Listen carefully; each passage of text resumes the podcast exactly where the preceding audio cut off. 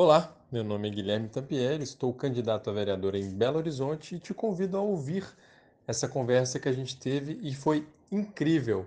Seja bem-vinda, seja bem-vindo. As chiques vão ficar, só as de baixo vão estar guardadas, né? As de cima vão estar tudo surrado de tanto lavar. Desse jeito. Bom, tá quase indo aqui no YouTube. Beleza.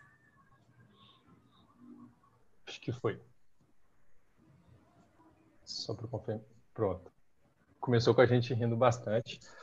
É, gente, primeiro, boa noite. Agradecer imensamente a presença de Alessandro, Dani e Paula.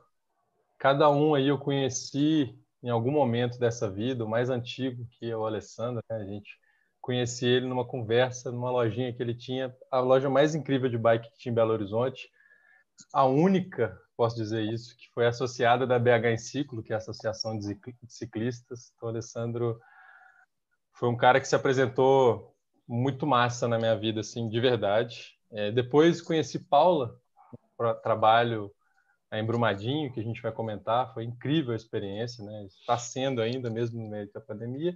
E muito recentemente, Dani, é, a partir de um grupo da Coalizão pelo Clima de Belo Horizonte, no GT na luta contra a mineração, um vídeo que eu vi, que ela sugeriu que a gente visse, eu fiquei completamente apaixonado pelo vídeo. Foi incrível, né? Um aulão assim que Dani deu sobre a mineração e as águas. Então, juntando esse tanto de gente incrível, deu esse esse caldo aqui. Então, de novo, meu agradecimento enorme. É, esse essa prosa aqui, né, esse boteco virtual, faz parte de um ciclo de debates que a gente está fazendo, né, de construção, de transbordar o conhecimento das pessoas que estão em Belo Horizonte e com desejo de partilhar também né, as várias agendas e experiências e conhecimentos, desde pessoas que estão dentro da academia até pessoas que estão militando na academia, gente dentro do poder público. Então, a ideia é, de fato, falar sobre esses temas de forma muito aberta, informal, para a gente partilhar o conhecimento. Dito tudo isso, essa é a última é, prosa que a gente vai fazer nesse ciclo, nesse formato. Foram 10 ou 11, foi incrível, incrível mesmo. E eu fico muito contente é, de ter estar fechando esse ciclo com um ciclo tão importante que é o ciclo das águas, né? Que a gente vai conversar aqui. Eu tenho muito a aprender com vocês. E aí, para a gente começando essa nossa conversa, eu vou pedir para cada um se apresentar, dois minutinhos aí, mas eu vou dar uma pergunta que não estava no nosso script, né? Não estava no, no, cronograma aí, mas podem ficar tranquilos e tranquilas. É, eu vou começar com Alessandro. Hum. Alessandro, quem é você e aí vai uma pergunta, mesmo sabendo que você não está morando em BH agora, mas o que, que você mais detesta em Belo Horizonte? Em Belo Horizonte? É orientadora.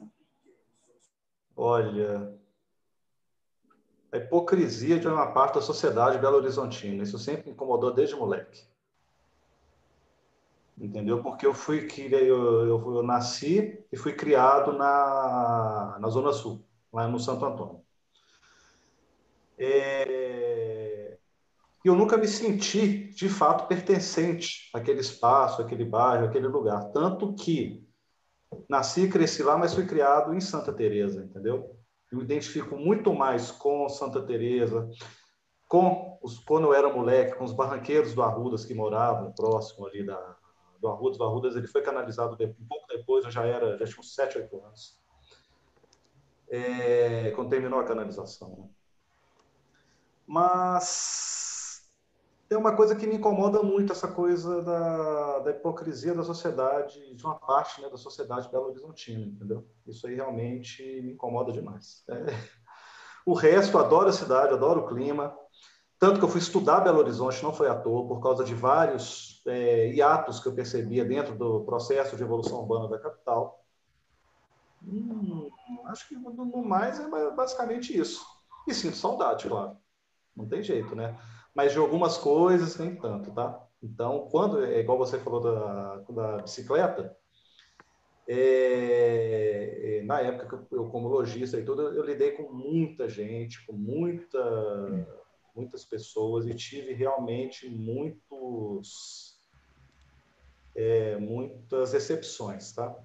É, nesse sentido, em que meio que corroborou tudo que eu imaginar, tudo que eu sempre senti desde criança parte, não, não vou ficar é, sendo bairrista, não, mas em parte é, que vinha desde as minhas percepções da infância, tá? Eu ainda pretendo escrever um romance sobre isso, viu? Sobre algumas percepções, ligando com algumas administrações públicas. Eu tenho uma ideia na cabeça que eu estou formando. Livros de Belo Horizonte, eu não escrevo mais, sozinho. Mas eu tenho vontade de escrever um romance, eu já tenho alguma coisa escrita. É ainda vamos ver como é que vão, como é que vão ser nos próximos anos. Aí. Mais ou menos isso. É, e quem é você? Uai, eu sou um cara que nasceu barranqueiro do Leitão. É... Apaixonado pela vida, encontrei a geografia no meio desse caminho, pratico ela, nós praticamos a geografia desde a infância, não tem jeito, não é mesmo que em, é, sem ter essa noção, nem né, conscientemente. E dentro disso, dentro das minhas, de todas as minhas ideias, eu fiz um casamento aí com a geografia e a história. Eu acho que eu sou, acho que está no meu cerne isso, né? Sou um cidadão belo-horizontino aí apaixonado pela geografia, pela história e que deseja um mundo, né, uma sociedade melhor, um mundo melhor, ainda mais esse momento tão de retrocessos e outras coisas mais explícitas que as redes sociais proporcionaram, né? Ah, ficaram mais explícitas as coisas, né? Os, os valores, os sentimentos das pessoas. É, eu desejo que a gente saia bem dessa, que no final tudo dê certo, tudo dá certo. Massa, Alessandro. Dani, quem é você e o que, que você mais detesta em Belo Horizonte? Eu, olha, muito profundo, né? Essa pergunta, quem é você, né? Então, mas assim, é o que eu mais. Eu não sou de Belo Horizonte, eu sou da região metropolitana, minha família, é, a gente fala que é da roça, né? Que é, é de de região do interior. E o que eu mais detesto em Belo Horizonte são os rios canalizados.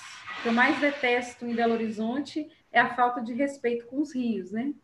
Porque se é uma cidade planejada e que o seu planejamento, a escolha do local foi não só o horizonte bonito, mas principalmente o Arrudas, né?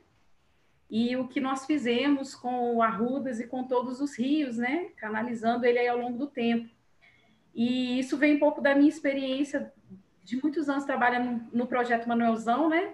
Estou até vendo pessoas aí de núcleo, Adavo, tem o pessoal que está entrando aí.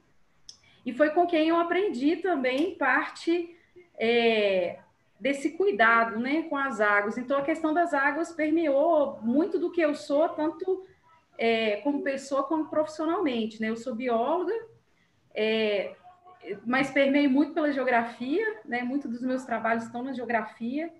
É, tenho a, a, formação mais na, na, biologia, na educação, na mestrado, doutorado, e tenho estudado muito atualmente qual que é o, a influência da mineração nas escolas, né?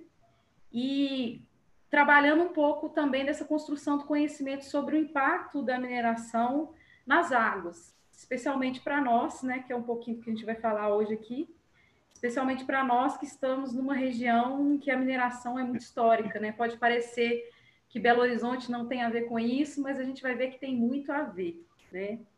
Então, o que eu detesto é isso, essa falta de respeito com as águas em Belo Horizonte. E não só em Belo Horizonte, mas com as águas que também abastecem Belo Horizonte. Com as águas que estão em Belo Horizonte, mas as que abastecem Belo Horizonte. É isso. Massa, Dani. E Paula, quem é você o que, que você mais detesta nessa cidade? É, bom, é, quem sou eu? É umas perguntas assim difíceis, né?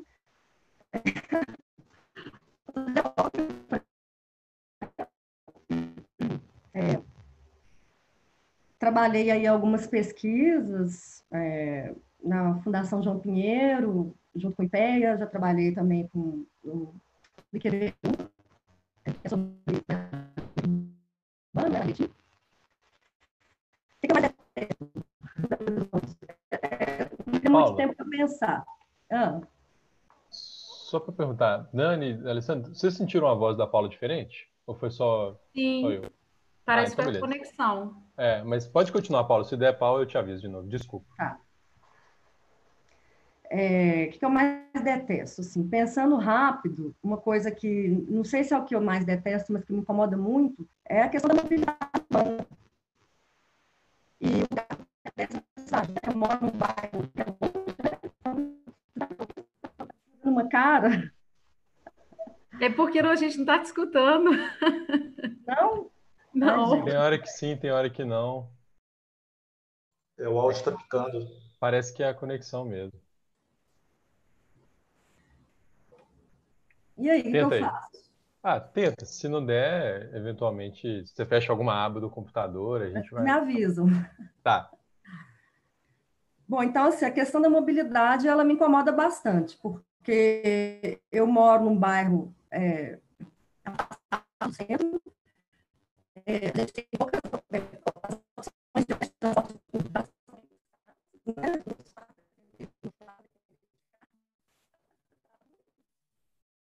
Voltou, agora voltou. Voltou? Sim.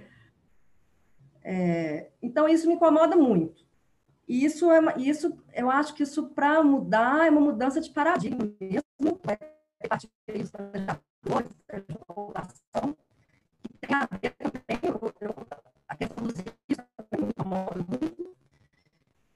É, e também está, né? Quando a gente está andando por aí, a gente precisa exemplo, sentar, a gente não consegue, a gente precisa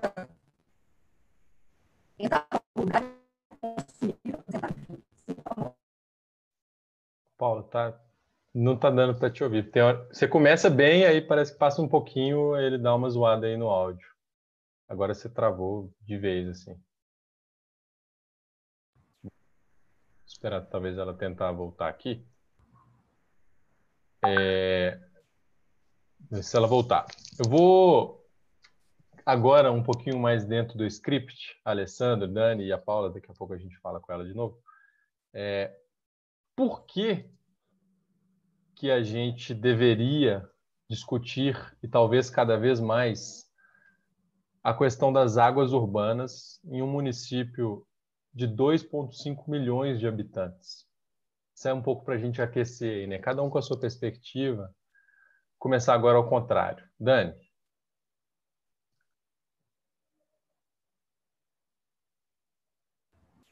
Vamos lá. Já seria para responder um pouco isso? exato, essa é só uma rodadinha de aquecimento, um minutinho aí, só para você Tá, por explicar um que se pouco para a gente. preocupar com as águas urbanas? Por que a gente deveria se preocupar, discutir, dialogar? Ué, a maioria das cidades, né, historicamente, elas são construídas em torno de corpos d'água, em torno de rios, né? Então, ela tem todo o sentido de construção em cima disso, é a própria lógica. Então, assim, você não pensar nas águas urbanas é, é como que não pensar no início da cidade, né? No que sustenta. E, porque águas, independente do tamanho da cidade, ela em algum momento ela já representou lazer, ou abastecimento, ou navegar, ou pescar, né? Para nós, hoje, é, são, é concreto, né? A maioria dos rios urbanos, né? O Alexandre vai falar melhor sobre isso, é concreto, mas para muitas pessoas não. Os córregos tinham outro significado, né? Não era. Então, a importância, porque faz parte da história, faz parte da história geográfica, histórias. é, é, a vivência das pessoas, né? Então, falar de águas urbanas é falar da história pessoal, é falar de, da história da cidade também, né? Massa, Dani. Paula, eu vi que você voltou aí. É, pode terminar de se apresentar aí, dizer o que você mais detesta, né? Agora vai dar certo. E aí depois? eu parei, Pô, deu para ouvir que você detesta a mobilidade urbana e aí ficou bem ruim assim e travou depois. Isso. Então, assim, a questão da mobilidade ela é um problema na cidade. Eu acho que tem que ter uma mudança de paradigma, né? Tanto do poder público aí, quanto da população. E isso envolve a questão dos rios também. É, E o lugar do pedestre na cidade, né? Que eu acho que fica relegado aí a segundo plano. Massa. É, gente, eu olho para baixo é porque eu estou anotando no caderninho, tá? Não estou mexendo no celular nem nada, não. Alessandro, meu velho. Eu. É, fala pra gente aí um minutinho pra gente ir nessa rodada de aquecimento, depois a Paula. Por que discutir as águas numa cidade de 2,5 milhões de habitantes, sem falar da população da região metropolitana? Uai, é, água, água é vida, né? Não tem como. Nós não sobrevivemos, sobrevivemos sem ela. É, e Belo Horizonte, quando ela foi, quando o sítio foi estudado em 1893, eram 14 cursos d'água dentro do sítio estudado. Isso 14 no sítio é, no sítio compreendido entre a Serra do Curral e a Serra da a Serra da Contagem. Então, ou seja, e Belo Horizonte veio para cá, fora os planos políticos, questão de especulação, etc. Ela veio para esse sítio por causa da sua abundância hídrica. Ela foi construída, foi concebida, planejada e construída na bacia do Ribeirão Arrudas, ou no Ribeirão das Arrudas, né? Que era abundância de arrudas também, da planta arruda que tinha né, na, nas margens, deu esse nome. Mas das arrudas vira dos arrudas e por aí vai. A Isidora virou Isidoro, e a onça virou onça. Né? Na verdade, é tudo a Isidora, a onça e por aí vai. As arrudas. É... Só que dentro, só, só, que por outros interesses diversos, questões aí, políticas, econômicas, etc., viárias, principalmente, depois, depois de um certo período. É, essas águas desapareceram. Ou seja, a própria Belo Horizonte, que sempre buscou uma identidade de uma cidade nascida de, de, de modo artificial, ela, ela fez questão de, de esconder um bem tão importante é, para a sua própria existência, entendeu? Ela não veio para esse sítio à toa, para o sítio aí de Belo Horizonte, até, do antigo Hall del Rey à toa. E o que nós precisamos é, é e de toda essa todo esse processo de ocultamento que houve aí de, de poluição, etc, de impermeabilização e por aí vai, nós estamos pagando preço já há quase um século, né?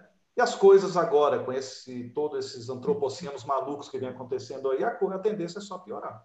Nós, o que, que acontece? Nós, se como cidadãos, cidadãos Belo Horizonte, nós precisamos nos é, reconectar com esse elemento tão importante, porque com verde, em parte, ele é tido como patrimônio coletivo, mas as águas sempre foram postas à margem da cidade e da sociedade, né? E ela é importantíssima para ele, não só por questões geográficas históricas, mas por questões ecossistêmicas, aí, questão de, de lazer, de balneabilidade, e por aí vai. Nós, urgentemente, nós precisamos reconectar com, o nosso, com a nossa rede hidrográfica em meio urbano. Essa é a realidade. Massa, Alessandro. E, Paula, para você, por que, que a gente tem que discutir água nessa cidade, nessa metrópole? Um minutinho aí, só para a gente ir aquecendo. Tá, a água é, é uma questão é, atual para todo mundo, né? Para todas as cidades aí. A questão do abastecimento de água, ela é um problema real, né? É, é uma situação aí real nas principais cidades aqui do Brasil. Estão me ouvindo?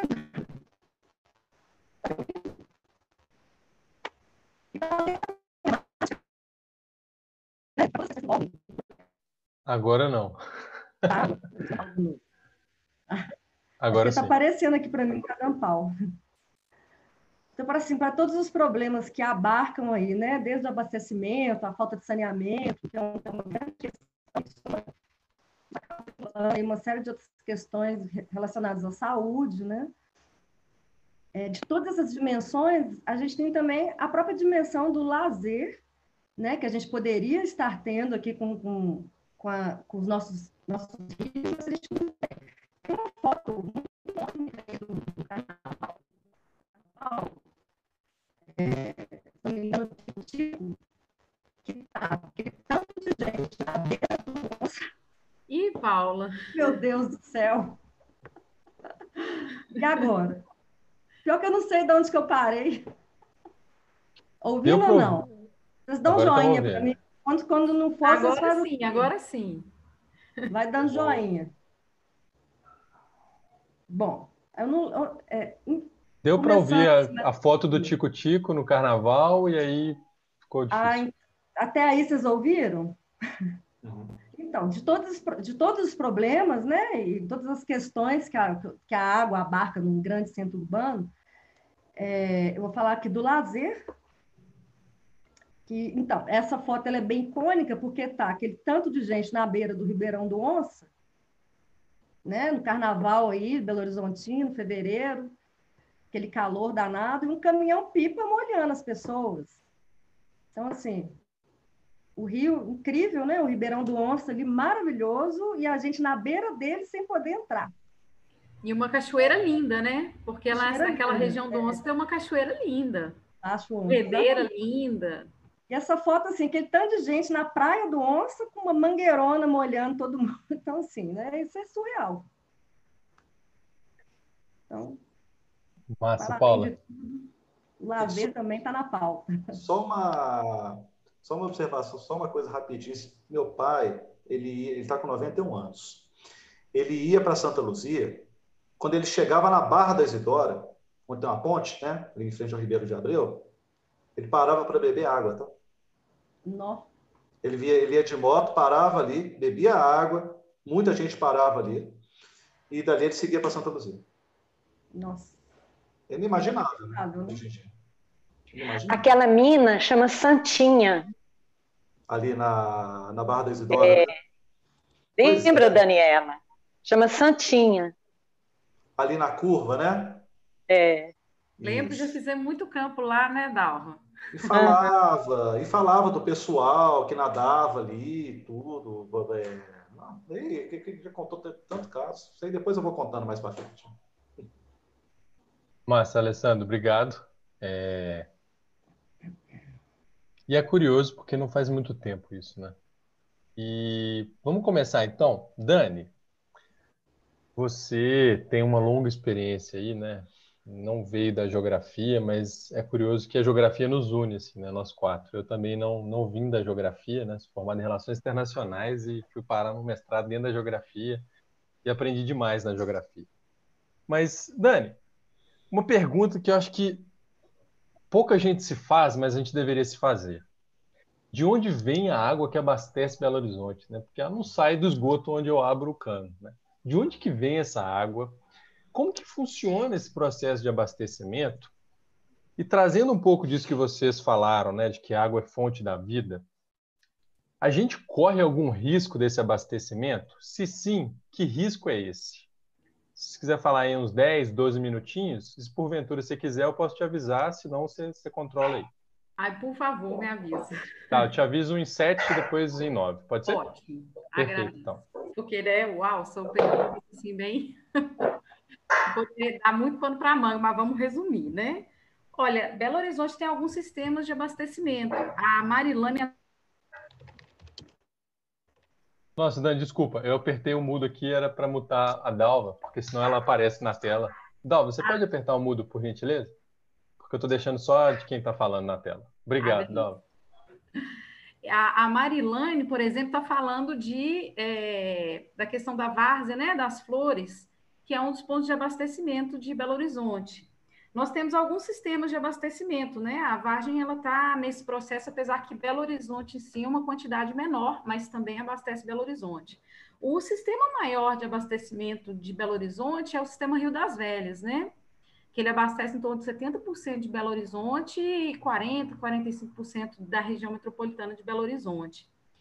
E aí aquela coisa de onde vêm as nossas águas, né?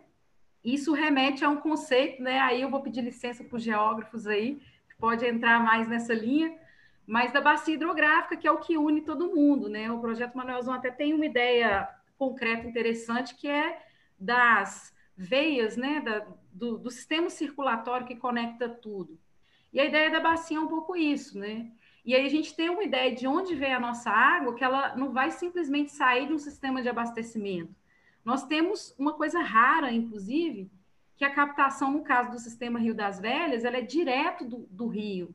A maioria dos sistemas, muitos dos sistemas de captação, você tem um barramento, e nesse barramento você tem a captação da água.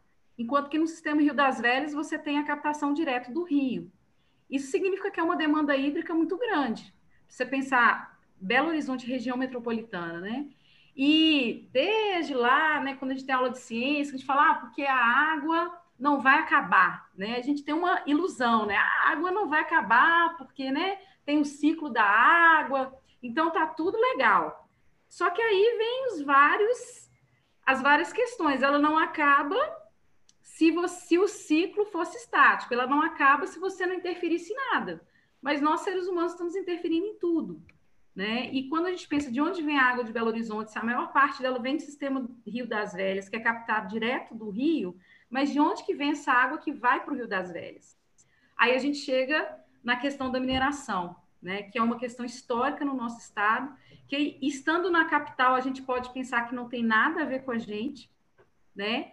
E a ausência de se escutar isso nas, né, nas redes diversas, no meio de comunicação em massa, faz a gente ter uma ilusão de que a gente não tem nada a ver com isso, que está tudo bem, que a gente não está tendo nenhuma ameaça com relação às questões hídricas, enquanto, na verdade, a gente está à beira de um colapso. Né? O próprio plano diretor da Bacia do Rio das Velhas, que é um documento né, que ele coloca um pouco das diretrizes de como está a situação da bacia em si. Né? A bacia é aquela é, a região né, geográfica por onde os, os, é, os rios, né, os corpos d'água vão se formando. Então, ou seja, onde é, qual que é a, questão da bacia agora e para o futuro? E já tem, né, no próprio plano diretor da bacia do Rio das Velhas, falando sobre como que a demanda é muito maior do que a possibilidade, do que a quantidade de água que tem para os próximos anos, né? Então, na verdade, a gente já está à beira disso. Se a gente levar em consideração que nessa bacia a gente tem 80, 80 barragens acima do ponto de captação, então aí a gente começa a repensar muito se a água nunca vai acabar, né? Porque a gente tem que pensar como que a gente precisa da água. Se a gente pensar no ciclo, né? Mas como que nós precisamos da água? Líquida, doce e potável. É como que a gente precisa da água, né?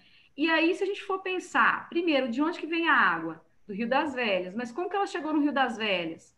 Graças a um sistema de captação de água muito eficiente, que, no caso, são é o que forma né, a, o quadrilátero. Então, o quadrilátero ferrífero, e a gente chama de aquífero também, é, que pega várias regiões, dentre elas Brumadinho, né? Pega onde teve os grandes rompimentos, né? A Paula vai falar um pouco mais disso. Mas na nossa bacia, Rio das Velhas, que abastece 70% de Belo Horizonte, ainda, ainda não teve um grande rompimento. Mas se a gente for pensar não só pela própria demanda hídrica, o que, que é isso? A quantidade de água que a gente precisa, que está sendo cada vez maior do que a capacidade da bacia de reter e ter essa água. Isso já é um problema. Isso, isso em si já coloca em xeque o fato que a água está garantida aí para os próximos. Não estou falando de décadas, não, tá, gente? Estou falando de anos. Que a gente pensa assim, ah, décadas, séculos. Não, não. Estou falando questão é, de anos quanto à quantidade de água. Agora, se a gente for pensar na possibilidade de um rompimento, estou falando de uma situação que pode acontecer amanhã. Né? Amanhã pode acontecer. Agora pode estar acontecendo. Né? Então, é um pouco dessa perspectiva é, que não tem se falado. Se a gente vai falar da gestão de Belo Horizonte, né, quem está começando e pensando nessa questão de, da gestão da cidade, não tem como você pensar na gestão dessa cidade sem pensar de onde que vem a água. E a água que vem né, para Belo Horizonte não está em Belo Horizonte. Ela está em outras cidades. E aí não tem como a gente fugir das redes, não tem como a gente fugir da rede hidrográfica, que é o que nos conecta, né? Ah, mas o que, que eu tenho a ver com a Serra do Gandarela? Não tem nada a ver com a Serra do Gandarela. A Serra do Gandarela está a 70 quilômetros de Belo Horizonte. Eu nem gosto de cachoeira, bicho, nem gosto disso, nem vou lá, nem quero saber. Às vezes a gente, né? Sou de Belo Horizonte, eu gosto de asfalto, não gosto de serra. É, mas a sua água, né, vem de lá. Então, você querendo ou não, você tem uma conexão geográfica com as serras, né? E por que, que eu estou falando a Serra do Gandarela especificamente? Porque nesse quadrilátero, né, e é um formato de um quadrilátero mesmo, uma das poucas serras que ainda não foi minerada foi a Serra do Gandarela. E a gente tem uma especificidade, sim, geográfica que nessa região a água está no meio do minério. Então, se você tira o minério, você tira o que a gente chama de aquífero, que é onde está armazenado a água. E não tem como isso voltar, né? Tem como você falar assim, ah, a gente vai compensar. Não tem como compensar, né? Quem é da geografia vai saber dizer muito melhor do que eu. A gente está falando de um sistema geológico que demorou bilhões, bilhões de anos para se formar. Bilhões. Começou ser, o quadrilátero começou a ser formado há bilhões de anos. E, e, e, lá, e essa água foi infiltrando aos poucos, lentamente, ao longo de milhões de anos. Então, a gente tem caixas d'água nas serras junto com o minério. Ah, mas a gente precisa de minério. Ah, é? E a gente não precisa de água, não? Né? Que tem várias campanhas. Minério não se bebe, água vale mais. Porque eu desconheço qualquer atividade econômica que possa ser realizada sem água. Porque às vezes fica parecendo que é loucura de ambientalista, mas os economistas deviam começar a pensar nisso, porque isso é uma questão extremamente econômica também, né? É complexo. Mas se a gente precisa de água para tudo, se onde está a nossa água armazenada está sendo destruído, isso vai afetar todo mundo, inclusive economicamente. Então, vamos pensar assim, na parte prática, por exemplo, né, sobre essa questão da segurança hídrica. Nós temos hoje 80 barragens de rejeito de mineração. Eu estou falando só do sistema Rio das Velhas, tá, gente? Que eu dei ênfase nesse. Só no sistema Rio das Velhas tem 80 barragens acima desse sistema, porque no Paraupeba tem outras, tem a questão da várzea das flores também, que tem várias problemáticas.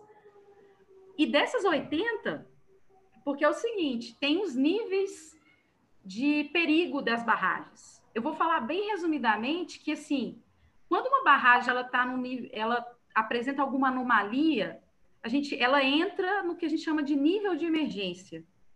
E tem uma legislação específica para isso, né? E que, ela, e, e, que são pontuados três níveis de emergência, um, dois e três. O três é o três escrito na legislação é o seguinte: é a barragem está com risco iminente de ruptura ou está rompendo. Isso significa que a gente está trocando uma ideia aqui, ela pode estar rompendo lá. Né? E qual que é o caminho dela? Tem como a gente saber o caminho? Porque é o caminho das águas. Todas as barragens são feitas acima de um curso d'água na nossa região, né? E aí, se ela rompe, ela vai para a região mais baixa. A região mais baixa é o Rio das Velhas, ou o Rio Paraupeba, ou o Rio Doce. Então, assim, só para a gente finalizar, essa questão de será que a gente deve preocupar? Sim, e muito. Porque nessa questão dos níveis de emergência, no Brasil hoje tem quatro barragens em nível máximo. Três delas estão acima da nossa água. Isso significa que a qualquer momento uma barragem pode romper. Isso significa que a qualquer momento a gente tem a, uma das maiores capitais do Brasil e sua região metropolitana ficar sem água. Então, isso faz com que a gente pense muito nessa dinâmica, né? Porque se falar de águas urbanas, mas também se falar de onde vêm as nossas águas. Porque o que, que Belo Horizonte fez com Arrudas? E o Arrudas é um afluente do Velhas, né? E o que, que tem sido feito do Velhas, né? É, e essa questão de conectar, não tem como a gente falar de água sem falar de rede, sem falar de serra. No nosso estado, na capital, não tem como falar de água sem falar de serra, de rio e de mineração. Infelizmente, é uma problemática que a gente tem que realmente considerar. Se você quer pensar em segurança hídrica, a pauta de segurança hídrica em Belo Horizonte não tem como você falar ela sem falar dos impactos da mineração. Né? Um pouco, acho que é isso que eu queria falar, depois eu posso tirar dúvidas aí, se eu conseguir, né? Vamos ver. Se eu não conseguir, depois a gente procura a resposta e envia. Dani, obrigado demais. É, é um tanto quanto assustador mas é importante a gente ter consciência, né? A parte que me parece que a, a tomada de consciência leva a uma tomada de decisão, né? Em seguida, a partir dos acúmulos, né? E também me parece que é fundamental a gente enxergar, não no sentido do olho, né? Porque pessoas cegas também podem enxergar esse tipo de, de situação, a dimensão do que pode vir a acontecer. Só que a gente também aprende a partir do que já aconteceu. E não é segredo para ninguém que há pouco mais de um ano Brumadinho viveu uma tragédia enorme, né, com um rompimento de uma barragem, né, que é isso que Dani acaba de nos contar. E, enfim, não, não vou entrar no critério do que aconteceu ali, mas quero conversar com você, Paula, para você falar um pouco dessa sua experiência de ter trabalhado no município como Brumadinho, né, depois do que aconteceu lá. É... Contar também, se você se sentir confortável, de um pouco da experiência da sua conexão com as pessoas, né?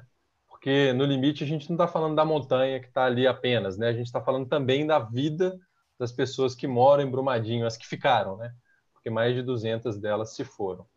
Então é um pouco isso. Você falasse para a gente aí quase um segundo passo dessa conversa que Dani nos trouxe, para depois a gente passar um pouquinho mais adiante. É, você tem aí também uns 10, 12 minutinhos. Se preferir, eu te aviso, senão você controla o seu tempo aí. Como é que você prefere fazer? Pode avisar, por favor. Perfeito, então, Paulo. Faço a mesma coisa que eu fiz né? com Dani. Sete e depois nove. Beleza? Tá. Vai lá, fica à vontade. Bom, então já pegando o gancho aí no que a Dani já começou a falar, né, sobre é, esse contexto de mineração que nós estamos, sobretudo aqui no Lado Ferreira, talvez assim, não estão me ouvindo. Agora Estão parece... Ouvindo? Ok. Então, beleza. Bom, então, é, como é, você já introduziu aí sobre Brumadinho, né? A gente teve a oportunidade de trabalhar lá, né? cenário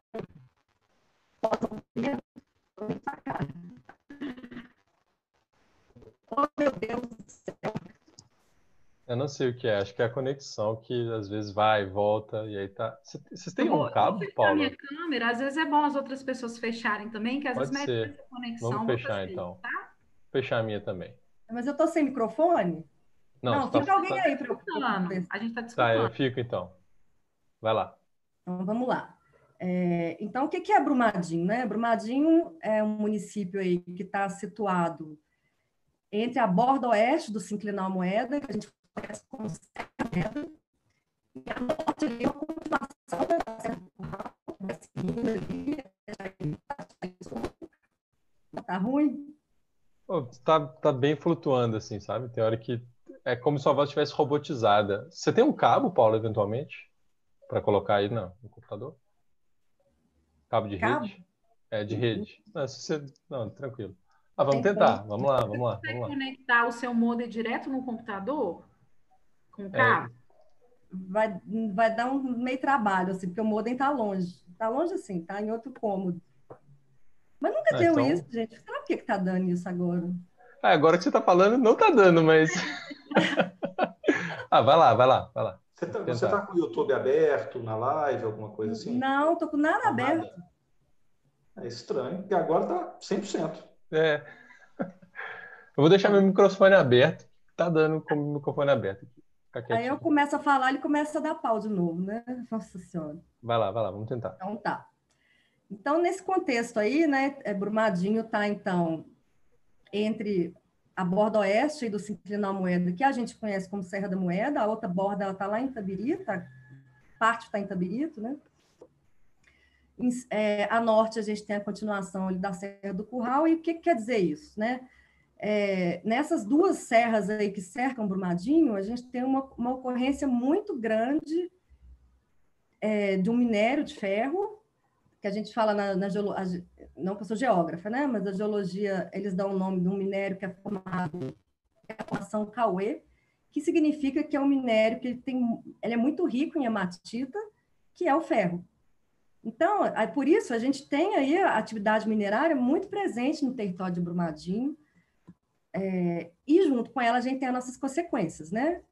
É, diversos, diversos, diversos impactos aí dentre eles causados pela atividade minerária, né? A gente tem a supressão de vegetação, né? o, é, o desmatamento de matas ciliares, captação e uso excessivo de água, né? lançamento de efluentes, assoreamentos, diminuição de vazão de rios e córregos, enfim, são diversos impactos aí é, ambientais que vão todos, né, é, acabar é, culminando num problema de água, né? O problema da escassez de água.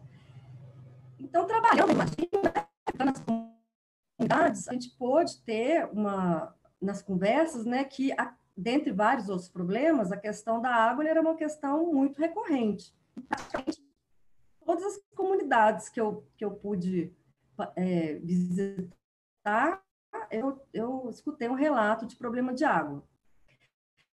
É, então, junto, juntando a isso, com esses impactos aí de mineração, né, a gente tem um cenário aí muito problemático no município de Brumadinho e ainda existem aí alguns empreendimentos minerários, ou um empreendimento minerário, se eu não me engano, em fase de licenciamento, né, na Serra da Moeda. Se eu não me engano, ele, ele se situa ali é, no monumento natural da Serra da Moeda.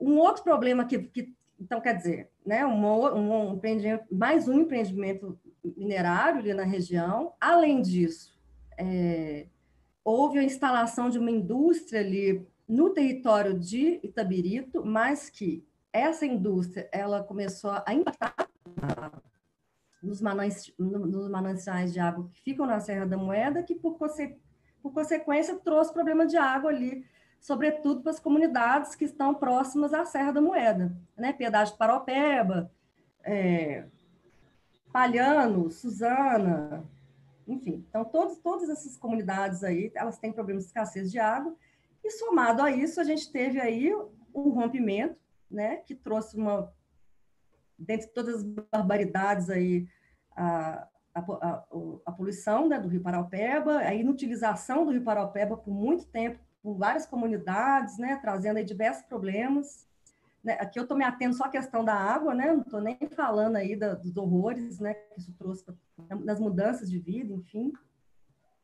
Então, é, é isso, né? A, a, questão da mineração, inclusive, é um desafio, eu acho, eu acho, não tenho certeza, que eu acho que esses municípios é, têm uma questão que ela é emergente, que é começar a procurar é, uma outra alternativa econômica que não a mineração. Né? A gente tem também os impactos de, de cênicos aí, né? De, de, lugares que poderiam ter potenciais ecoturísticos aí não tem, porque a mineração ela realmente ela é, o cenário que fica ele é bem aterrador mesmo, né? É, como eu tenho poucos minutos, eu vou agora fazer um corte aqui e que a gente vai adentrar no outro assunto, né, que é sobre a questão da, do, da, do tamponamento dos rios nas grandes cidades, né, e também obviamente, está relacionada com, com o problema da água. É, vou fazer uma pequena volta no tempo para falar um pouco sobre de onde que vieram esses ideais urbanos, né? O Borsari vai falar com mais propriedade sobre Belo Horizonte, mas de onde que vieram é, esses ideais urbanos presentes no nosso cotidiano e que nos traz diversas consequências problemáticas né, relacionadas à água. Então, voltando, fazendo um corte aí, né, é, para o cenário do Brasil, na virada do século XIX para o século XX, né, quando então o Brasil se tornou república em 1889, via golpe militar, né, de origem militar, foi um movimento que também possuía né, uma base civil, constituída aí por uma parte da elite progressista que achava que o, Brasil era então um país. A monarquia, aliás, atribuía à monarquia o atraso do desenvolvimento do país, e com isso tinha-se então, né, nesse movimento aí, um propósito né, de transformar o Brasil num país moderno. E essa modernização ela era pautada aí fortemente em ideais positivistas, né?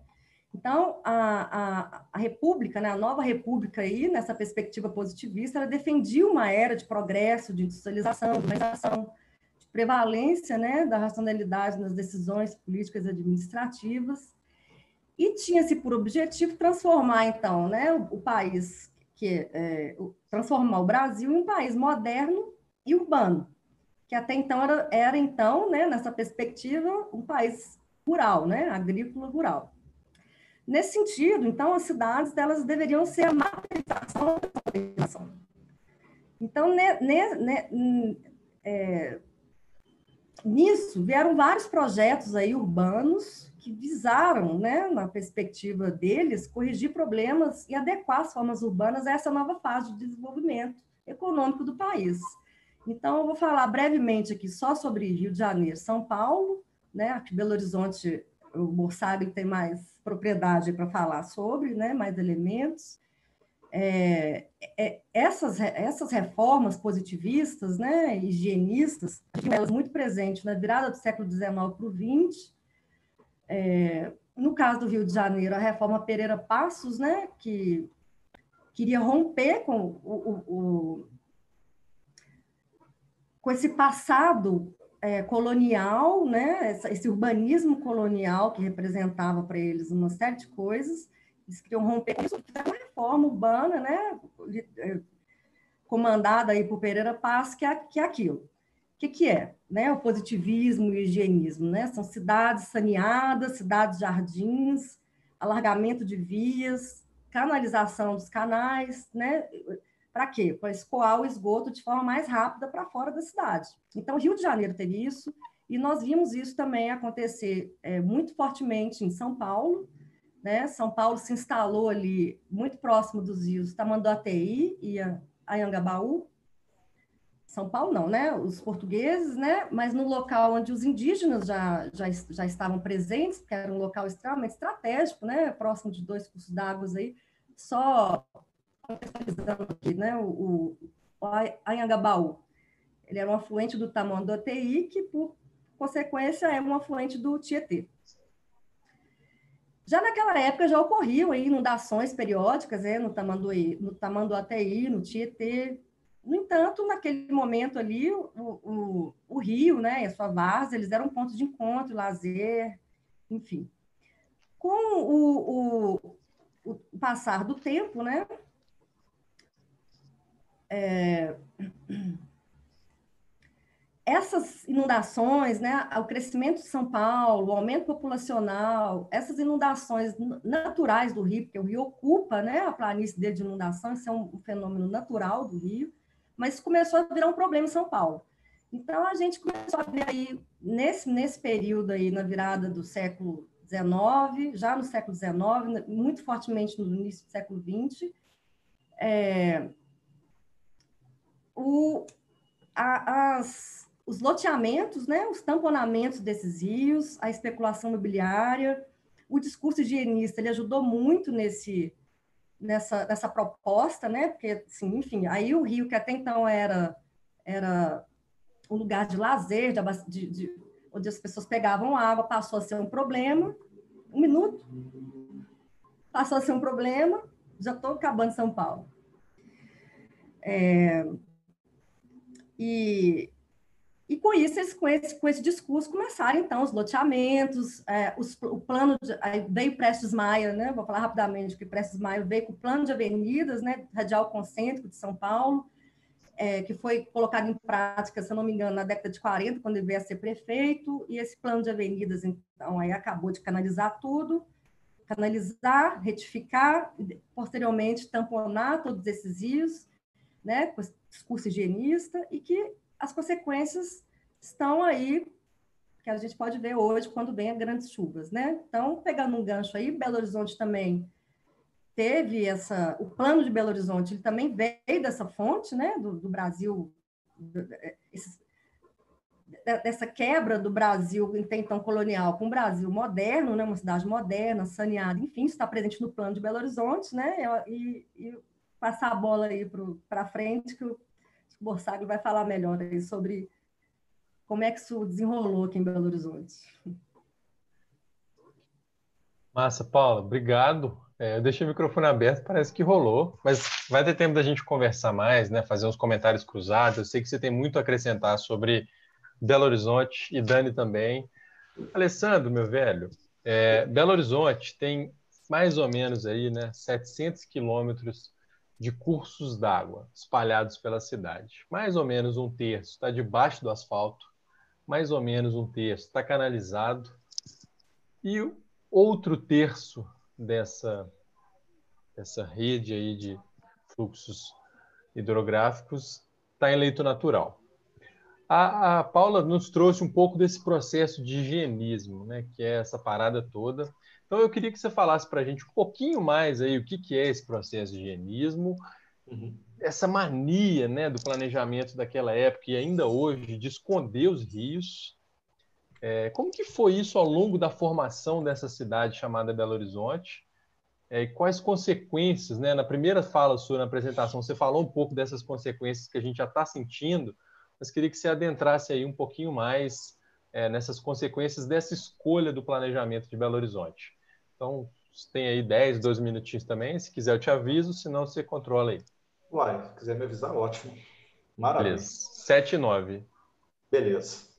Bem, Belo Horizonte, ela surgiu da, como a Paula colocou muito bem, né? Dessa ruptura que houve do, na época do, de toda a herança colonial imperial, né? Que foi mantida no Brasil com a Casa dos Bragança, é, que a República tentou apagar tudo, né? Tentou fazer romper de todas as maneiras com essa com toda essa influência né essa influência colonial em todos os sentidos que pairava sobre o Brasil. E Belo Horizonte foi um exemplo muito claro disso né? Porque aqui chega o sítio foi escolhido no local que eu já falei por causa da abundância hídrica qualidade do ar isso tudo se perdeu né? Esse desplanejamento ao longo do processo de evolução urbana é... E dentro daqueles preceitos positivistas, daquele, de, vários, de vários preceitos, né, que os engenheiros que chegaram para estudar o sítio, depois para a construção da capital, é, eles realizaram um estudo sistemático do sítio com aquela ideia positivismo ver para prever, prever para prover, né, que eles falavam, acho que se não me engano era isso mesmo, que era aquela ideia de conhecer a realidade é, estudando a relação dos fenômenos, né? com a ideia de antecipar algum acontecimento extraordinário que poderia vir a acontecer, com aquela ideia positivista de tornar, tornar tudo previsível, entendeu? E, e manter o controle sobre o meio, sobre, é, manter o controle do espaço. Então, Belo Horizonte, essa forma geométrica, é, hierarquia, da posição hierárquica dos edifícios, etc., Controle, e agora nesse caso, principalmente, controle da natureza, controle do verde, controle das águas, isso tudo já chegou com a comissão construtora. Em um sítio acidentado, né, que nós temos contatos geológicos é, importantes, é só observar, por exemplo, o tobogã da Avenida do Contorno. E foi feito, foi planejado a cidade, que eu costumo chamar de plano político, né? É um plano político que veio dotado de um plano urbanístico, e simplesmente, colocou, é, a partir de estudos sistemáticos, colocou essa cidade, colocando Arrudas como um elemento de referência geográfica na paisagem.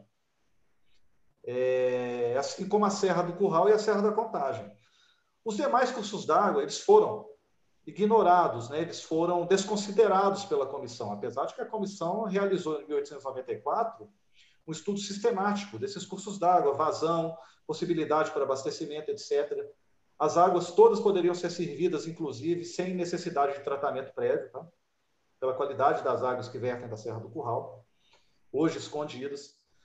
É, então, a ideia do controle já vem desse período, já vem de todos esses preceitos positivistas, né, carregados aí de higienismo, sanitarismo, etc., e outros preceitos também.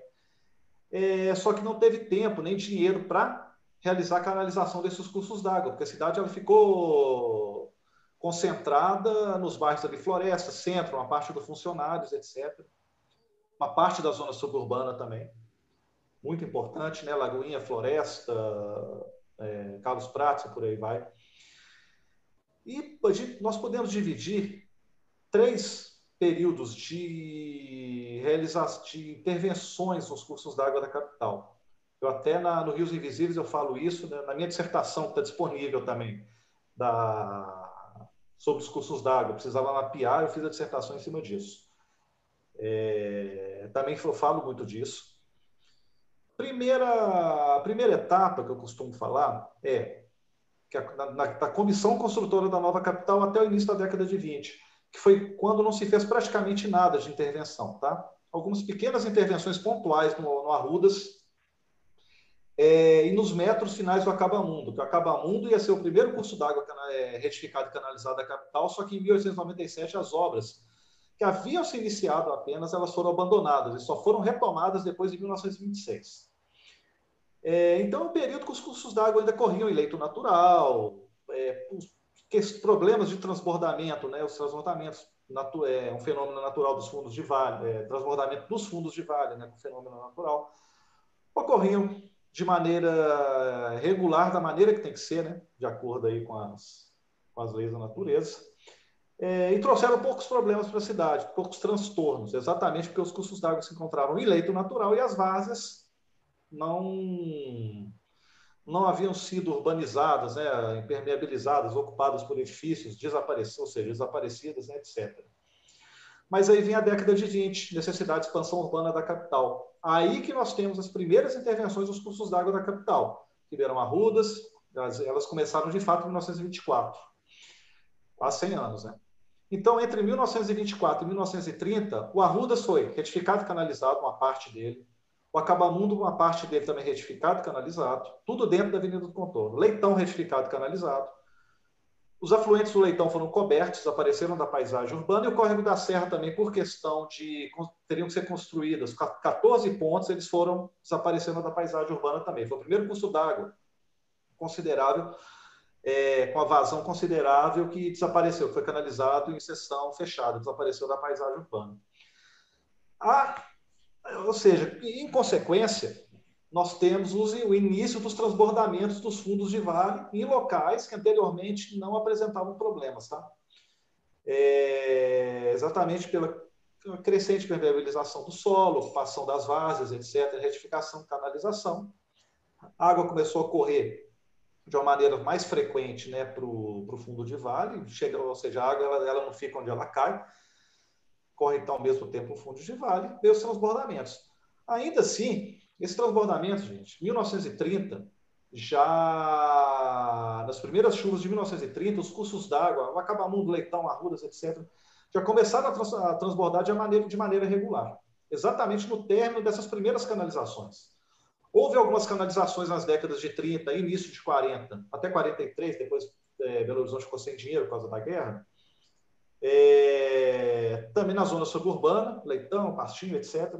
E depois houve um hiato de, salvo algumas canalizações pontuais, algumas intervenções na rede hidrográfica bem pontuais, é, houve um hiato de grandes canalizações. Só que nesse meio tempo, entre 45 e 46, Belo Horizonte se emancipou em 47, vem a processo de metropolização, a, as ocupações informais começaram a se, esta, se, estabelecer nos fundos de vale, tá? na beira dos cursos d'água, e vem, vem a impermeabilização contínua muito grande, é, muito considerável, e vem a questão viária que ela de, é, o Tarcílio Negrão de Lima já dá alguns apontamentos em 1936 sobre essa, essa necessidade de se canalizar para melhoria viária, por causa dos gargalos né, entre a zona urbana e suburbana. Avenida do Contorno ali, com a Avenida Amazonas, aí existiam é, Amazonas, Amazonas foi aberta, ela foi estendida em 1940. Mas com a região da Lagoinha, na Praça da Melo, é o melhor exemplo que tem ali, ali desde a década de 30 já apresentava alguns pequenos congestionamentos. A coisa só piorou até a década de 60. É, só que a questão rodoviarista, essa questão viária, ela passou a ser protagonista nas políticas urbanas a partir da década de 50, atrelada às canalizações. Tanto que, a partir de 63, e até a atualidade, as canalizações elas vêm ocorrendo de maneira ininterrupta, né? Elas não param.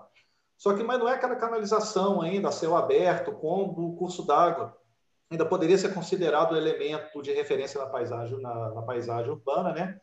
Os cursos d'água simplesmente desapareceram da paisagem. Por quê? Convertido em emissário de esgotos, que Belo Horizonte, apesar da abundância hídrica, sofreu com abastecimento até 73, como a Daniela apontou muito bem aí, nos encontrando né, no, nesse limiar do desabastecimento novamente. É, os cursos d'água foram aprofundados, alargados, cobertos, desapareceram da paisagem urbana e sobre esses cursos d'água foram é, as vias foram alargadas ou surgiram novas avenidas, né, as famigeradas avenidas sanitárias. E é um processo que, infelizmente, né, vem ocorrendo até a atualidade e, e, e não existe coincidência nesse caso. Tanto que a partir de 1962, os transbordamentos dos fundos de vale eles vêm ocorrendo de uma maneira cada vez mais regular. Não é à toa. Salvo alguns pequenos períodos de melhoria, mas aí também tem a questão a questão da irregularidade das chuvas, né? Mas as coisas só vêm piorando. Entendeu? Tanto que precisou novamente do leitão transbordar da maneira que transbordou e atingir uma região nobre da capital para ter para essa questão da rede hidrográfica e meio urbano ter uma dar uma explosão, dar um boom na imprensa, né? Porque antes, claro, quando transbordando nas zonas mais periféricas, se falava, mas só se falava, etc., aquela coisa toda. É, quando o leitão transbordou, gente, meu telefone não parou de tocar durante duas semanas. E eu falei isso com todo mundo. Eu falei, vocês estão vindo atrás de mim agora porque transbordou um curso d'água na zona sul da capital. Mas quando transborda, na, quando mata gente, leva, é, tem perdas materiais humanas fora da Avenida do Contorno, quase ninguém quer saber. Essa é, é a realidade. Precisamos quebrar esse paradigma. É isso. Tempo curto, falei rapidinho, mas. Não, Alessandro, tranquilo demais, velho. Obrigado. É, a ideia agora é a gente conversar, né? Imagino que vocês queiram comentar a fala um do outro. Então, se alguém quiser, fique à vontade. Se não, já chegaram algumas perguntinhas ali, mas a gente tem tempo para as duas coisas. Dani, você foi a, a, primeira a falar, você quer comentar alguma coisa por aí? É um papo aberto aí dos seis e eu vou eventualmente fazer alguma falazinha assim. Ah, eu acho que a dinâmica é essa, né? Costurar um pouco de como que a cidade tem lidado com os rios, né?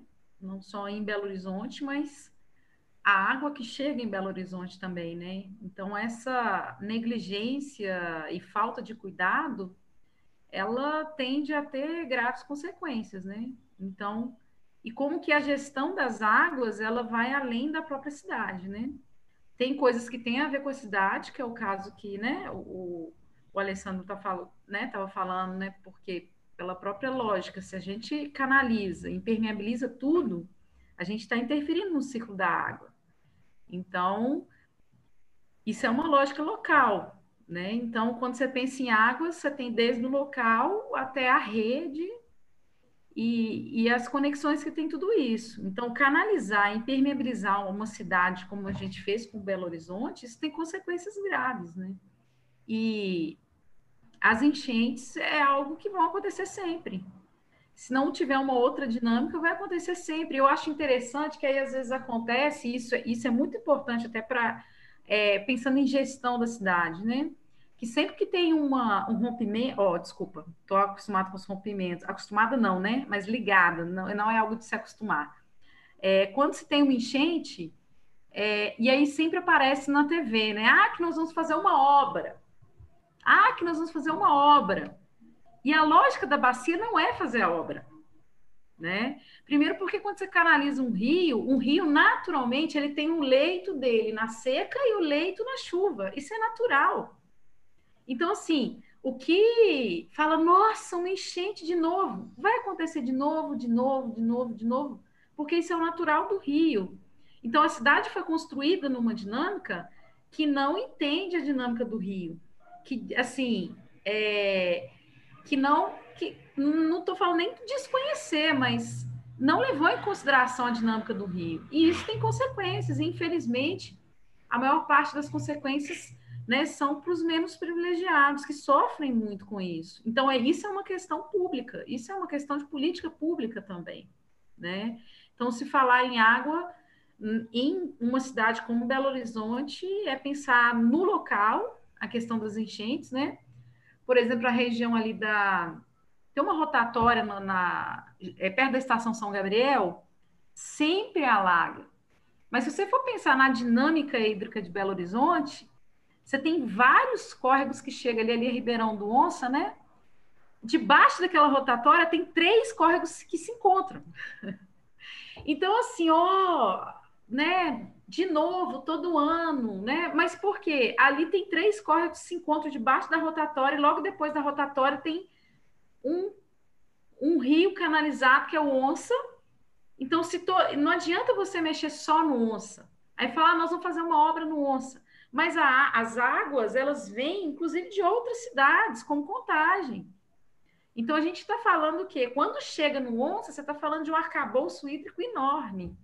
Então, entender um pouco dessa dinâmica hídrica é, de enchentes é entender bacia hidrográfica, entender o caminho das águas, entender o próprio ciclo da água mesmo. Se não tem como a água infiltrar, ela vai para o ponto mais baixo. E o ponto mais baixo é o rio. Isso vai impactar quem está em volta do rio. E aí você entra por questões diversas, né? De a pessoa não escolheu estar ali. Né? Ela está ali do lado do rio por uma falta de possibilidade de estar em outros lugares. Né? E aí você tem toda uma dinâmica bem complexa. Né? Então, pensar na cidade, na canalização, na urbanização, na impermeabilização, né? isso, isso é muito grave. Né? Então, pensar na cidade, mas também pensar de onde que vem a água da cidade. Né? A Pampulha mesmo já serviu para abastecer parte de Belo Horizonte. Hoje não tem como. Né?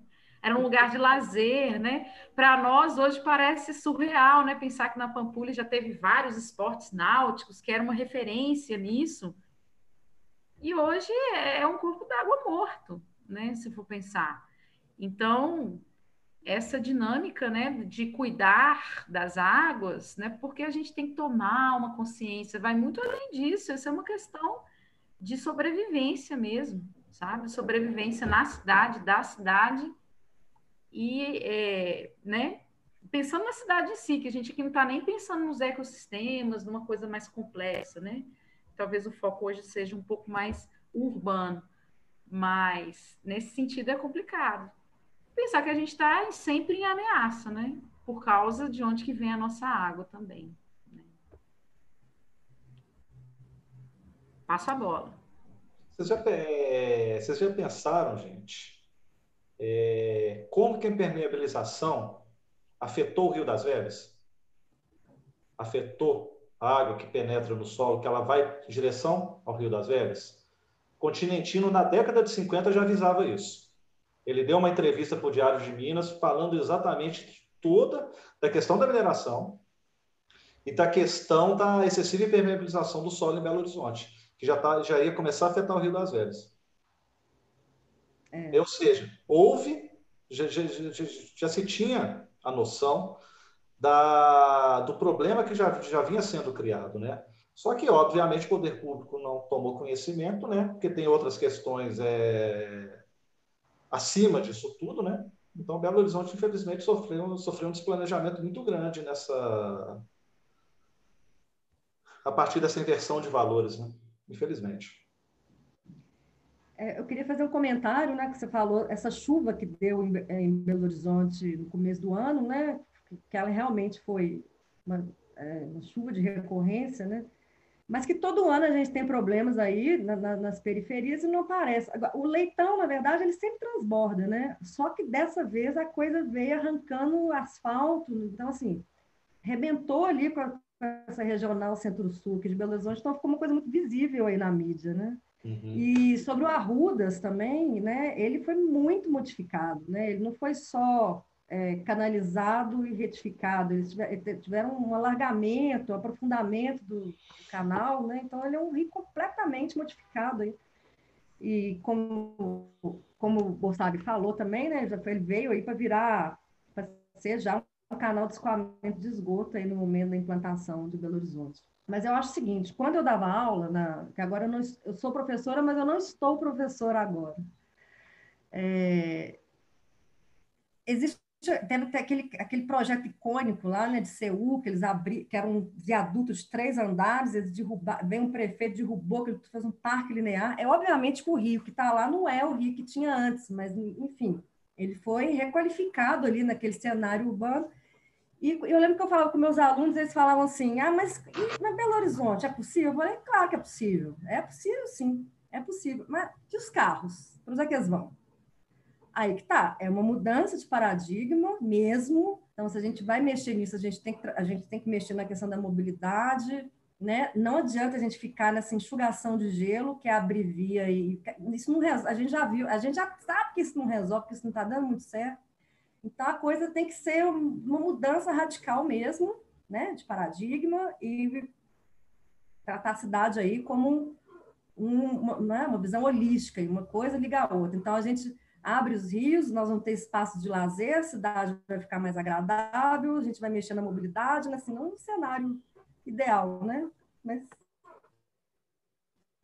vamos sonhando. O, Paula, isso que você trouxe é fundamental, porque na minha dissertação, né, inclusive está no título dela, que a utopia é a luta cotidiana. Né? E a gente está com um chat aqui, e a Marilane falou da, de como a Tereza Cristina sempre teve alagamento, e lá, historicamente, foi sendo permitida a degradação a partir desses alagamentos. Né? Então, na última, que atingiu várias áreas da cidade, né, que o Alessandro trouxe também, que fortemente na Zona Sul, em poucos dias o asfalto é, estava novo e mais poucos dias existia uma pintura novíssima, né? Em contrapartida, na Teresa Cristina, eu não vou dizer até hoje porque eu não fui lá hoje, mas até pouquíssimos dias atrás, a travessia de pedestres na frente de uma comunidade rompeu, né, com, com as chuvas. Mas ninguém voltou lá para colocar de novo essa travessia de pedestres. Então, basicamente, as pessoas estão ilhadas de um lado da Teresa Cristina, sem acesso a, por exemplo, a quadra. Ok, tem a pandemia, ninguém vai jogar bola, pelo menos espera-se, né? Mas existe uma vida do outro lado da Teresa Cristina que não está sendo permitida às pessoas que andam a pé. E você trouxe na sua primeira fala a importância, né? O que te deixa que você detesta em Belo Horizonte é o fato do pedestre ser relegado a nada, basicamente. Né? E, e, isso mostra um pouco, né? Esse exemplo que eu trouxe mostra como de fato você tem razão e como essas duas coisas estão conectadas, né? A questão hídrica e o rodoviarismo, né? Que é rodoviarismo para quem nos assiste é basicamente a priorização acima de tudo e de todos do automóvel, que é o que a gente vive em Belo Horizonte. O Alessandro falou. Pegando um pouco esse gancho, né? É, a, a Paula acabou de responder, então vou falar para o Alessandro e para a Dani. No fundo, aqui na minha imagem, eu vou deixá-la grande agora, tem uma possibilidade de utilização. É, essa imagem é da galera do Cubos 3D, uma possibilidade de produção do espaço de Belo Horizonte. Alessandro e Dani, vocês acham, como Paula, que é possível a gente chegar num lugar parecido com esse, ou melhor, ou um pouco diferente? Quem quer começar? Bem, Pode começar, Alessandro. Não, pode falar, Daniel. Não tem problema. Olha, é, pensando nos exemplos que, que tem não no Brasil, né, mas em outros países, possível é. Isso é claro que se envolve várias outras questões, né? Não é algo simples, não é. Mas simples não é principalmente pela a forma né? Porque até hoje a gente canaliza praticamente, até hoje não digo hoje, né? Mas até poucos anos atrás a gente ainda estava canalizando córregos, né? Dentro de uma lógica que é melhor canalizar porque eu quero ficar livre do problema. E o problema é, é esgoto, rato, roedor. Ah, eu quero ficar livre disso. E, eu, e esse problema existe, né? Um, às vezes o próprio poder público coloca como uma possibilidade de resolver isso tampar é o típico tapar o sol com a peneira. Né? Você não está resolvendo o problema, porque você tampa aqui e o problema vai aparecer lá, que é o que tem acontecido. Né? Mas essa dinâmica sanitarista, né, que ela está desde o início, que ela está na história de Belo Horizonte, infelizmente, arrancar isso é muito complicado. Isso não, seria de um dia para o outro. Isso tem a ver tanto com política pública, mas até com o imaginário de Rio. Né? Trabalhei muitos anos com educação ambiental, em córregos, e, e às vezes você chegava numa escola e falava assim: ah, tem algum córrego, né? algum rio perto da sua casa? Não, nenhum. Aí você disse: ah, mas né, o Leitão, o Cercadinho, né, o, o João Gomes Cardoso. Ah, mas é aquele. E o João Gomes Cardoso? Esse, esse até não é em Belo Horizonte. Ah, o Leitão. Hoje, né, tá fechado, mas um dia estava aberto. Cercadinho. Ah, não, mas aquilo não é um córrego, não, aquilo é um esgoto. Então, se as pessoas não identificam mais aquilo como um córrego, né? Não tem mais esse imaginário do córrego. Então, acho que primeiro é trabalhar o imaginário. Sim, nós estamos numa cidade que é toda permeada por rios, Mas aí você tem uma cidade também que as, as principais vias estão em cima de rios. Você pode se localizar em Belo Horizonte, se localizar em Belo Horizonte pelos rios, né? Prudente de Moraes, Arrudas, né? Parte do Antônio Carlos. Tem rios debaixo delas. Tereza Cristina. Então, assim, as principais vias, eu falo que é engenheiro preguiçoso, né? Os engenheiros que me desculpem, é engenheiro preguiçoso. Porque, ah, não, aqui tá mais reto, né? Tá no vale, então vou fazer aqui. Agora, a gente tem exemplos, né? Coreia, Espanha também fez um sistema todo de circulação interna é, para deixar o rio. Resolveu isso, assim, é claro, gente, que isso é grana também, né? Mas, enfim, possível é, é fácil não. Né? Demanda não só política pública, mas também trabalhar com o imaginário que a gente está numa cidade que foi escolhida, uma das dos fatores que se escolheu Belo Horizonte foi pela sua riqueza hídrica, foi pelos seus rios, né? Então, é, é um paradigma mesmo. Fácil não é, mas é possível. Passa na bola aí para Alessandro. Eu? Quer falar, quer falar antes, Paulo? Já falei, né? tá, vamos lá então. Eu falei do... Eu já falei que isso eu já acho possível. Não vai lá. Bem, totalmente, totalmente possível. Demanda, antes de, estudo, antes de tudo, um estudo completo da bacia hidrográfica, né? porque a gente tem que também criar áreas permeáveis na própria bacia, estudar cada curso d'água, questão de vazão, o que, que vai implementar, o que, que não vai implementar, porque a água, por causa do excesso de permeabilização, se ela chegar no fundo de é, continuar a correr da maneira que está correndo para o fundo de vale, vai vai continuar transbordando, não tem jeito. Então nós temos que criar mecanismos também para para para que essa água possa penetrar no solo e ser reaproveitada da melhor maneira possível. É, pra, isso dentro da ideia de se reabilitar o curso d'água, que nesse caso do Arrudas aí é totalmente possível. Engraçado e interessante, essa imagem me lembrou muito Arrudas nas três primeiras décadas de Belo Horizonte. Né? Ele, esse trechinho dele já era retificado, já era parcialmente canalizado e retificado, e as laterais toda, todas gramadas. Tá? porque a comissão, ela a comissão, nos primeiros anos, houve da, das administrações municipais, houve uma certa preocupação com essa região, porque era a porta de entrada de Belo Horizonte. Era, era a estação ferroviária, né?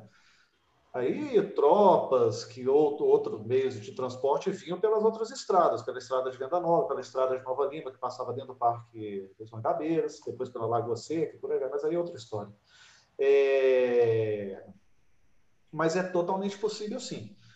O que tem que fazer é um estudo sistemático da bacia, né, com tudo que eu já falei, e não se esquecer de maneira alguma que para reabilitar um curso d'água como a Arrudas, por exemplo, ultrapassa quatro anos, ou seja, ultrapassa uma gestão municipal.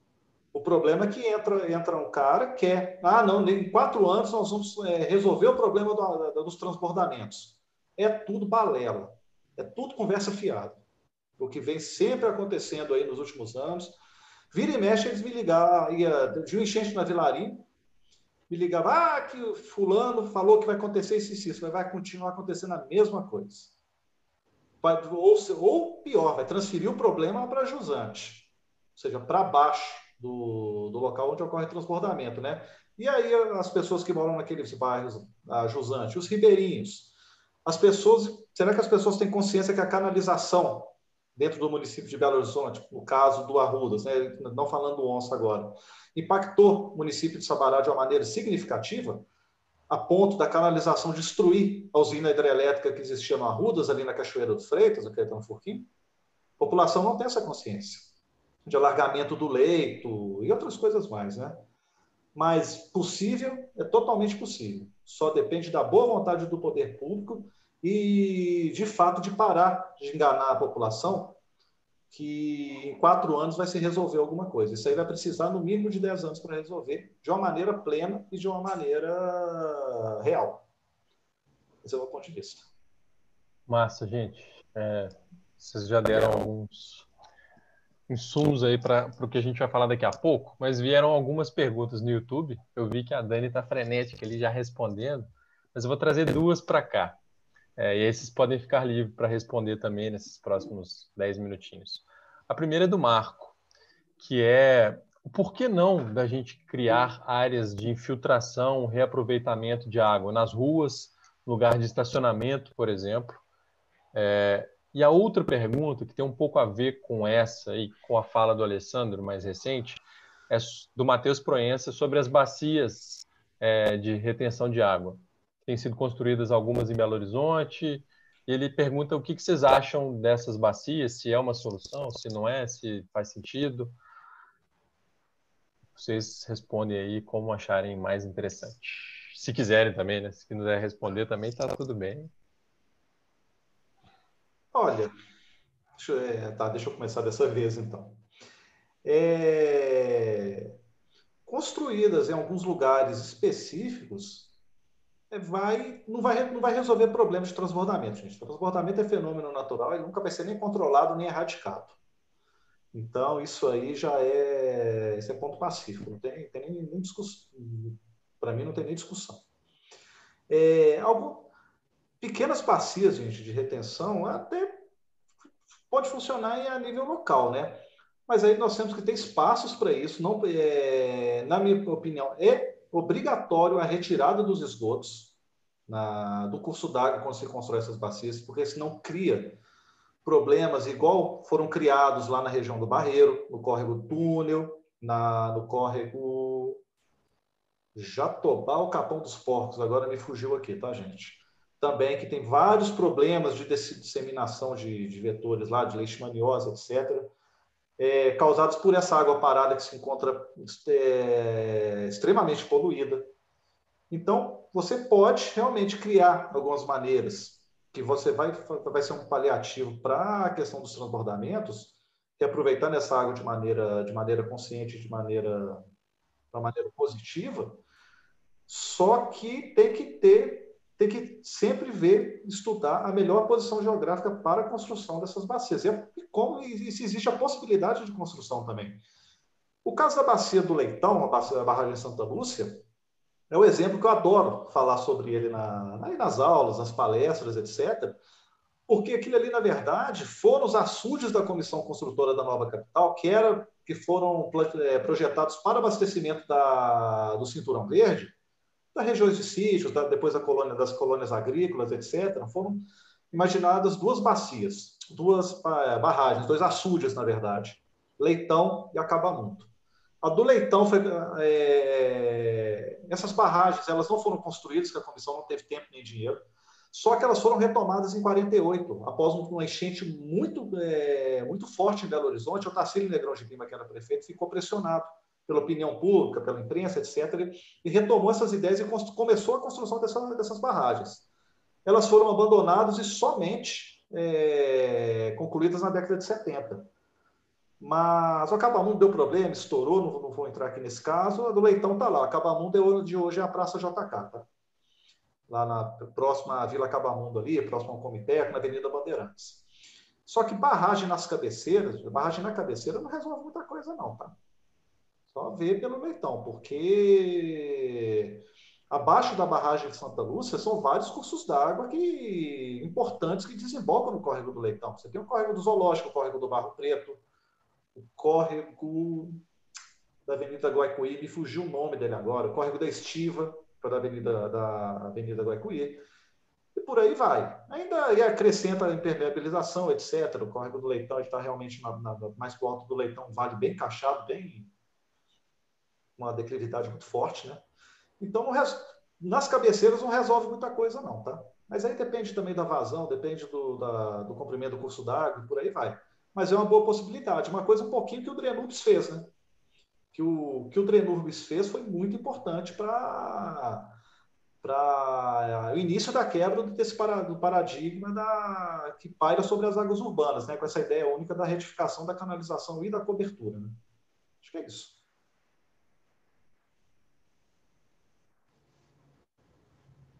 Eu, eu, tô, eu acho que o Alessandro já, já falou É isso aí, eu concordo com ele. Não tenho. Questão Dani, das quer... é complicado. Eu acho quer que eu, eu até comecei a falar com o Marco lá no, no, é, no YouTube que é, não tem como você pensar na enchente pensando só no lugar onde que ela ocorre, né? Então, por exemplo, se você pega um, um, todo um contexto que está lá no fundo, você tem que pensar em todo o que está acima, né? Então, como o Alessandro fa é, falou, se você faz uma barragem, uma contenção no alto, já não faz muita diferença. E mesmo que seja no baixo, né? Eu acho que isso é uma lógica é, que, inclusive, o Poder Público tem feito muito de tentar dizer assim: olha, nós vamos fazer uma obra para resolver esse problema. Mas o problema não é obra. O problema é mudar paradigma. Isso é muito trabalhoso. Mas, como uma enchente ela dá uma repercussão grande, principalmente se for numa área é, que tem uma população com uma, é, uma questão econômica, um nível econômico maior, foi o que aconteceu, né? É, esse ano, então você tem que dar uma resposta rápida. A resposta rápida é obra. Mas não é uma, isso é uma enganação. Não existe nenhuma, nenhuma obra que resolva isso completamente. O que pode acontecer são os paliativos, né? Então, às vezes, em alguns lugares, essa bacia de contenção pode ser um paliativo, mas isso nunca vai resolver. Né? Então, assim, se alguém falar que vai resolver todos os problemas de enchente com uma obra, é um mentiroso. E não interessa se ele tem esse ele é engenheiro em Harvard, entendeu? Não interessa, ele está mentindo, sabe? Porque são problemas complexos e problemas complexos não se resolve de maneira simples. Então, é a gente entender que, olha, a questão das águas urbanas não é algo simples, é algo complexo. Né? Você não tem uma varinha mágica que vai chegar, ah, vou fazer uma obra né? E que vai resolver, não vai. Né? Da mesma forma que a água de Belo Horizonte não depende só de Belo Horizonte, né? Depende de, de todo o contexto de umas de serras que estão a 50, 60, 70 quilômetros, né? E que você que está numa área totalmente urbanizada pode achar que você não tem nada a ver com isso, que você não tem nada a ver com mineração, que você não tem nada a ver com barragem, mas tem, né? Então, essa conexão, que é assim, que essa conexão, né, é, que as águas já fazem naturalmente. As redes hidrográficas são isso, né? Então, é, não me lembro quem fala isso, mas que as águas elas refletem, né, a, o que os rios trazem, né? O, o que você faz com as águas reflete o que você é, né? Então, se tem esgoto na água, se, a, se os córregos estão canalizados, se os córregos estão retificados, se tem enchente, isso é uma consequência e não vai ser fórmulas mágicas que podem resolver. Claro que pode ser um paliativo, né? Mas fórmulas mágicas, eu acho que a gente já passou da fase dos contos de fadas. Uai, gente, estamos indo um pouco para o final dessa prosa, né? Mas eu acho que até agora a gente conseguiu lançar luz em elementos que são muito importantes, pelo menos na discussão que eu me propus a fazer, né? Que é a necessidade da integração metropolitana nesse tipo de debate, né? Entender que a água não que tem limite é município, né? Os cursos d'água eles estão em vários outros lugares e isso isso é importante na cabeça de quem se pretende dialogar sobre uma cidade, né? Porque o limite da cidade ele é uma coisa política, né? E e outros elementos não respeitam esse limite, porque eles vieram muito antes desse limite. Acho que aprender que a discussão sobre água em Belo Horizonte é metropolitana, estadual, né, é, e até além, é fundamental. Trazer essas conexões que vocês fizeram entre a mobilidade e as águas também é algo fundamental para a gente conseguir discutir, né? Por que, que a pressão é tão grande para a gente continuar tapando o rio em Belo Horizonte? Não é à toa. Né? É, mas eu queria, para a gente ir para a parte finalzinha, que vocês falassem agora, começando por Paula, o que, que mais lhe encanta em Belo Horizonte, Paula? Porque a gente também vive essas relações né, de raiva e de alegria com essa cidade, né? imagino. E o que, que te encanta, Paula, nessa cidade? Se você travou, parece que travou. Então ela está muito quieta. Paula? E Oi? caiu. Oi? Caiu. A gente... Ah, Estou ouvindo vocês ainda. Ah, agora, agora funcionou. o que, que mais te encanta, Paula, em Belo Horizonte? Ah, muita coisa. Nossa, que pergunta difícil. Porque são tantas esferas, assim, né? Muita coisa. O que tem me encantado, né, obviamente, fora do cenário de pandemia, é que Belo Horizonte veio, veio é, passando por umas mudanças aí de muitos, é, muitos eventos de rua, é, muitos eventos culturais na rua. Isso é uma coisa que, que eu estava gostando bastante, assim, sabe? É uma coisa que eu gosto muito de Belo Horizonte. Você pode sair e você pode trombar com algum evento acontecendo, um show lá no, no Parque Municipal, sei lá. É, uma orquestra sinfônica domingo de manhã. Então, assim, é, isso é uma coisa que eu gosto muito. Eu gosto muito do, do clima de Belo Horizonte. Enfim, eu gosto muito da coisa. Massa. Alessandro, eu vou te perguntar o que, que você mais sente falta, então, em Belo Horizonte? Olha, boteco. Sinto falta dos botecos, da conversa de boteco. Muita coisa da minha pesquisa Saúde Boteco. Horizontes Fluviais, que eu escrevi com o Rodrigo, saiu de boteco, daqueles porres monumentais que a gente tomava na, depois as aulas lá da, do mestrado. Daí falando, vamos fazer? Vamos. Entramos no carro, depois começamos, percorremos Belo Horizonte inteiro novamente, fotografamos tudo, escrevemos tudo, colocamos e lançamos o livro é, ajuda muito também, né? Não tem jeito. Isso aí. Então, eu sinto muita falta disso. É, sinto falta. É, olha, o clima está muito parecido aqui com o sertão, tá? Com o norte de Minas. Não está diferente, mas isso por causa de permeabilização, verticalização e por aí vai. O clima está parecidíssimo. Mas eu, sinto, mas eu sinto falta muito das montanhas, tá? Eu sempre fui muito conectado, apesar de que onde eu estou aqui está muito perto do espinhaço, então eu costumo ir lá periodicamente mas eu sinto muito falta das montanhas, da, da, das minhas caminhadas, dos meus pedais também na, na, na eu, fui, eu fui acostumado com isso desde os 11 anos de idade. Então, quantas vezes subi a Serra do Curral antes de ter parque, antes de ter tudo, 1991, 92, 93, ficava lá de cima vendo o pôr do sol, identificando os elementos na paisagem, então indo para dentro do quadrilátero também. É, isso tudo eu sinto falta, de fechar a loja às 7 horas da noite, ir para o Retiro das Pedras, pedalar no 8, 9 graus, um pedal conversando fiado mesmo para desestressar e por aí vai. Sinto muita falta dessas coisas, né? Entre outras coisas mais, né? Isso é o que me veio na cabeça aqui agora. Você, Dani, que vem aí do interior, o que, que mais te encanta nessa cidade? Ah, e agora fica difícil, né? Porque Vou, vou ficar meio repetitiva, né? Ué, falou de boteco, junto com a atividade, né? Assim, a vida cultural. Mas o que eu mais gosto em Belo Horizonte são as serras. Isso porque eu sou, acho que, tipicamente mineira mesmo, né? Trabalhei depois muito tempo na região né, do, do quadrilátero mesmo, região do Gandarela.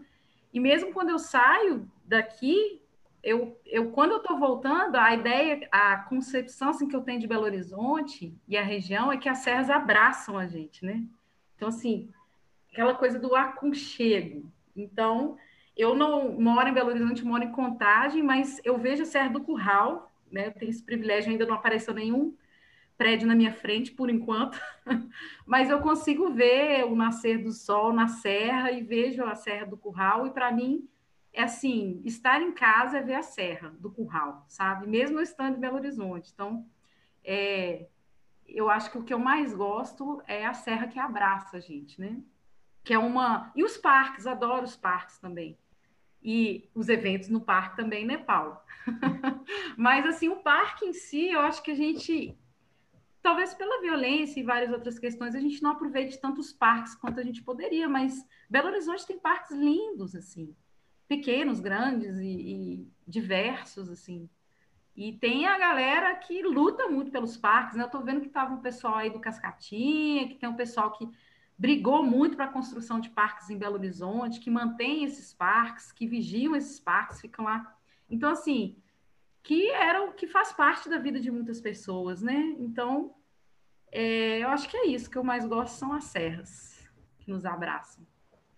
Massa, Dani, você trazer isso. A Marilane, que está aqui com a gente, falou que sente falta das atividades esportivas de rua que é o que, mais, que ela mais gosta, né? É, o teatro e o povo. E é muito curioso porque no aulão, na prosa que a gente fez com a galera do Mudevi, que é o Movimento Unificado das Pessoas com Deficiência Visual, a Elisângela falou a mesma coisa que você, Dani, que ela sente que as montanhas nos abraçam, nos acolhem. E foi, foi muito gostoso ela conseguir oralizar esse sentimento que eu também sinto, é, embora eu nunca tinha pensado dessa forma, né, que as montanhas nos abraçam. E a gente está aí, né, vendo elas serem assassinadas. É dolorido. É, indo um pouco aqui agora, bem para o final mesmo, eu queria um, dois minutinhos que cada um aí falasse o que, que vocês esperam, né? Embora Dani mora em Contagem, o Alessandro esteja longe de Belo Horizonte, mas o que, que vocês esperam nos próximos quatro anos de uma Câmara de Vereadores e de um Executivo, quer seja nesse tema, quer seja em outras coisas que vocês se interessam. Mas pode ser uma, uma proposta específica, algo mais geral, de diretriz, enfim. Não. Se quiser falar também, né? Se sentir à vontade. Que não sejam reacionários. E que estejam realmente, entendam o que, que, a, que, que a cidade precisa. É... E que sejam escorraçados de uma vez por todas é, esses medalhões que ficam na política aí 10, 20, 30 anos que não fazem absolutamente nada. Nada. Quando eu escrevi o Rios Invisíveis, eu fiquei revoltado com o que eu vi desde a primeira administração de Adalberto Ferraz até a administração aí do Lacerda. Olha, umas duas, três fizeram alguma coisa bem interessante para a cidade, tá? O restante você pode, você pode botar dentro de um saco e jogar fora. É, sendo bem sucinto, espero que não sejam reacionários e que façam realmente algo de verdade pelas, para, para a cidade, né? E pela população, né? Que a população não seja mais enganada igual ela vem sendo enganada desde sempre. Em todos os âmbitos, tá, gente? Em todas as esferas. Ah, como nós aqui falamos de, de canalização, nesse caso, principalmente nas canalizações, que são obras vendidas, uma, é uma técnica que já se mostrou que deveria ter sido descontinuada há quase 100 anos. E continua ainda sendo é, empurrada goela abaixo da população, que ainda continua falsamente acreditar que é a única solução para a questão dos transbordamentos, quando ocorre exatamente o contrário.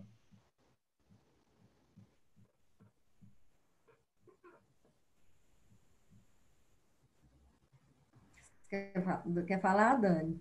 Está desligado.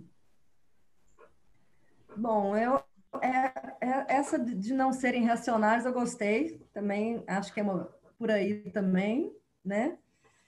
E, bom, o que, que eu gostaria? Não, tanta coisa, assim, baseado nessa, nessa, nessa conversa aqui, talvez, não sei, uma, uma, uma luta por uma política realmente efetiva, né, de saneamento, não, não esse blá blá blá que a gente escuta entra, entra governo, sai governo, mas uma coisa realmente efetiva mesmo, que, que pense na população, né? uma, uma, a questão da segurança hídrica, não sei, mas algo que. É, eu não, não, lembro mais quem comentou, mas essa coisa de entra um governo, depois entra outro, a descontinuidade, acabar com isso, né? Projetos realmente feitos para a cidade, que tenham continuidade, que tenham, tragam retorno aí para a população, de bem-estar para todo mundo, enfim o que me veio na cabeça agora é isso. Está desligado, Dani. Foi agora? Olha, o que eu acredito, né, não só para Belo Horizonte, mas assim, Belo Horizonte, mais por ser capital e uma responsabilidade de uns bons milhões de pessoas, né? Primeiro é conexão, assim.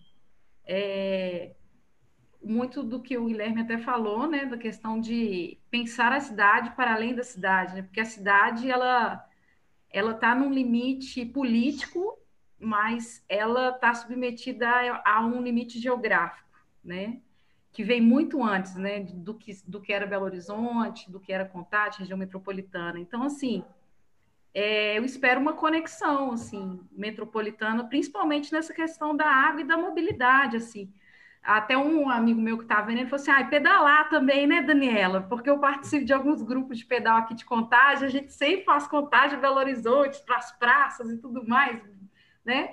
E mobilidade junto com a questão hídrica, porque são duas coisas básicas. E no caso da questão hídrica, eu fico imaginando, né? Se amanhã romper uma barragem, por exemplo, como é que vai ser Belo Horizonte? Então, o que, que adianta você pensar num planejamento de quatro anos se tudo que você imaginou planejar vai ser inviável se você não tiver água. Então, acho que o princípio de tudo é isso. Por isso que eu acho que discussões como essa são muito importantes. E conectar a ideia de água que não está só no, no, urbano. Falar de água de Belo Horizonte é falar de barragem, é falar do Gandarela, de um lugar que tem que se manter, de um parque que foi construído, mas parte do, da serra não está no parque. Então, assim, é falar de parque, é falar de unidade de conservação, é falar de barragem que está quase rompendo, né? Porque não adianta tampar o sol com peneira, não é obra que vai resolver isso, né? São questões complexas, né? E eu acho que as pessoas que entrarem, elas têm que pensar que tudo que elas planejaram pode simplesmente não ser possível de fazer. Já existem as problemáticas políticas, já existem as problemáticas orçamentárias. Agora, adiciona tudo isso aí no caso de um rompimento de uma barragem, no caso de não ter água de um dia para o outro. Então, assim, na minha percepção, isso é o mais urgente, urgentíssimo, né? E essa conexão de Belo Horizonte com os outros municípios, né? Nós estamos conectados pelas águas, né? Pelas bacias. Então, conectar pessoas e projetos, né? Os comitês de bacia têm essa intenção, mas nem sempre conseguem, né? É preciso ter pessoas responsáveis e que possam realmente comprar essa briga, né? Porque é uma briga, é uma briga discursiva, é uma briga política, né? Porque a ideia, eu acho que é um pouco essa, isso que eu espero, assim, não só para Belo Horizonte, mas para toda a região metropolitana. Massa demais, gente. É, vocês falaram uma coisa que eu acho que é fundamental, que é a disputa de narrativa, né? E a disputa de narrativa ela passa também pela imagem, né? Que é um pouco essa imagem aqui do viaduto de Santa Teresa que eu quero, mas é também a imagem das placas que a Isabela, né, do projeto Entre Rios e Ruas, espalhou pela cidade, né, que mostra que naquela rua, o nome da rua, tem um, um rio, né, um, um ribeirão, está espalhado pela cidade inteira, né, para a gente ver o quanto a gente desconhece essa parte de Belo Horizonte, né, especialmente os mais novos, que já cresceram achando que aquilo ali era território do automóvel. E, e não é. Né? Acho que essa disputa que vocês trouxeram, ela é, ela precisa ser feita de forma muito aberta, transbordando os argumentos, né? Porque vocês trouxeram argumentos que são fundamentais. Água é vida e não vai existir nada sem a água, né? A gente passou lá em Brumadinho, Paulo e eu, por um trabalho que a gente viu que a galera tem a nascente do lado de casa e não pode beber a água porque ela está completamente tomada pela mineração. E isso pode acontecer numa escala muito maior, né? Como a Dani nos disse. Então, eu vou agradecer imensamente de novo, né? A vocês três, Dani, Alessandro, Paula, pela disposição de ficar quase duas horas aqui, né? Mais as horas que vocês pensaram no que falar. Então, obrigado de coração. Né? Hoje a gente está encerrando esse ciclo é, de aulões, de prosas, que deveria ter sido feito no boteco, mas não teve jeito. É, era o nosso plano inicial. É, mas, enfim, a pandemia nos coloca desafios enormes, né?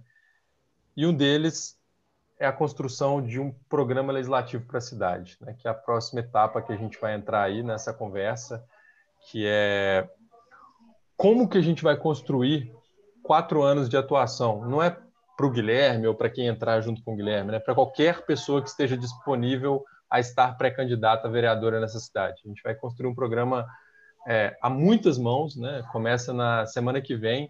Serão quatro grandes encontros para a construção desse programa legislativo, com muita coerência com isso que vocês falaram, né? A ideia não é pensar em coisas que não são possíveis, inclusive no campo legislativo, né? O vereador não pode propor, por exemplo, uma ciclovia, não pode propor é, coisas que não são de competência legislativa, mas ele pode fazer muitas coisas para contribuir nessa disputa de narrativa, né? Então, fica o convite para quem está assistindo, para vocês três. Eu vou mandar uma mensagem bem específica para vocês, né?